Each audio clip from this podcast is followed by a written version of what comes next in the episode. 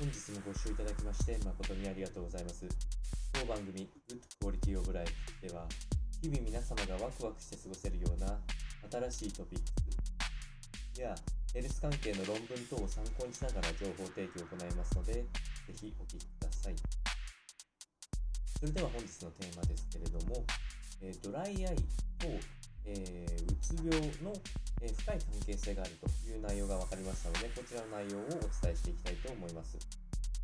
えーこのお話は、えー順天堂大学の猪俣氏らの研究を参考にお伝えをしていきたいと思います。えーまずドライアイとうつ病っていうのは実は併発しやすいということが、えー今回はリサーチキットを、えー iPhone のアプリケーション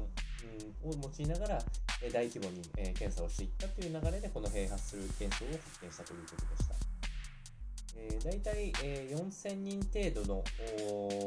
ユーザーを対象に、えー基本属性やあ、まあ、生活習慣等の係数調整をしながら見ていくと、えー重度のドライアイの方、えーこの方々は、えー3.3倍ほどうつ病を併発しやすいという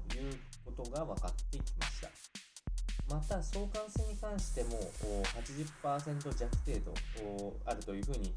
結論付けられておりますので、やはり、えっと、ドライアイと、特に重症のドライアイとうつ病というのは相関関係があるというふうに考えられることができます。で今回はこういうふうにスマートフォンアプリを利用して作って、あのーこの研究を、えー調査していったという流れがあって、もともとはこの人工知能を用いて個別のドライアイの状況の判断、加えてうつ病の発症予測をアルゴリズム的に創出するっていうのがこの研究の目的となっているそうなので今後はもっとこう幅広く